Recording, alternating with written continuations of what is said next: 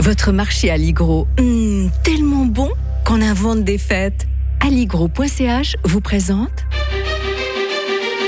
Radio FR. Un jour, une histoire. Alain-Jacques Tornard forcément qu'elle vous parle à vous, l'historien de Radio Fribourg. Hein, cette date du 11 novembre 1918. Ça parle aussi à nos auditeurs. C'est la fin de la Première Guerre mondiale. Or, ce qui a mis fin à la Grande Guerre, c'est un armistice et non une capitulation de l'Allemagne. Ça fait une grosse différence. Ça hein. fait toute la différence et ça fait même la Seconde Guerre mondiale potentiellement. Mhm. Euh, alors bon, déjà, euh, on est un lundi, 11 novembre 1918, 11 heures. Dans toute la France, les cloches sonnent à la volée. Ça vous aurait beaucoup plu, Mike, vous qui aimez tellement les, les, les cloches, vous auriez pu faire la tournée pour les écouter. Au fond, au front, les clairons bondissent sur les parapets, sonnent le cessez-le-feu, levez-vous au drapeau, la Marseillaise jaillit à plein poumon des tranchées. Même soulagement en face du côté euh, allemand, tout le monde est épuisé, plus qu'épuisé hein, quand même. 9 à 10 millions de morts, 6 millions de mutilés. La guerre a duré euh, plus de 4 ans et je dirais qu'elle n'a pas duré assez longtemps, Mike. Vous savez pourquoi? Allez-y. Parce que on a fait en effet un armistice et non une capitulation. C'est Mhm. toute la différence. Un armistice, c'est un arrêt des combats. Euh, ce mot d'origine latine est synonyme de cessez-le-feu ou suspension des combats. Suspension Mhm. des combats. Il remonte d'ailleurs au XVIe siècle et, dis- et désigne une convention civile par laquelle des belligérants interrompent leur combat et attendent un traité de paix en bonne et due forme. Et pendant la durée des négociations, chaque belligérant se réserve la possibilité de reprendre les armes.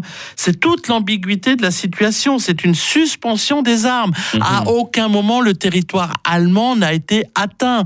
Les armées allemandes peuvent se prévaloir de ne pas avoir été vaincues. Et c'est pour cela qu'on on montrera le mythe du coup de poignard dans le dos ensuite. Vous savez, on dira que euh, parce que les militaires très habilement cèdent aux civils, Ouais. euh, viennent de céder aux civils la, la- la responsabilité de capituler, enfin plutôt justement de faire un armistice qu'ils pourront dénoncer eux-mêmes, dont ils pourront pas euh, se prévaloir sur le moment pour continuer la guerre, c'est impossible, mais qu'ils pourront utiliser plus tard pour dire voilà, nous avons été trahis par l'arrière, nous avons été trahis par les socialistes, nous avons été trahis par les civils. L'armistice, oui, aurait été une convention entre deux gouvernements. Euh, donc l'armistice est une convention entre deux gouvernements, ça n'a rien à voir avec une capitulation, déclaration par laquelle un chef militaire cesse toute résistance et s'en remet au bon vouloir de son vainqueur.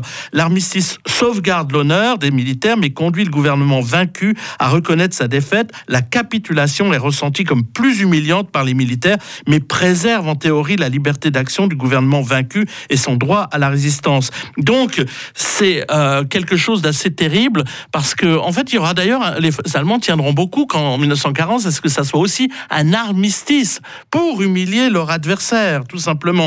Et euh, l'esprit de revanche donc euh, donnera- dominera durant les années euh, suivantes, dix ans plus tard, ce qui amènera en effet l'arrivée au pouvoir d'Adolf Hitler, alors que ceux qui avaient combattu sur le moment penseront que c'est la der des der. Mais cette paix qui va suivre sera, comme l'a dit Jacques Bainville, trop dure pour ce qu'elle avait de doux et trop doux pour ce qu'elle avait de Oh, dur. Belle citation. Voilà.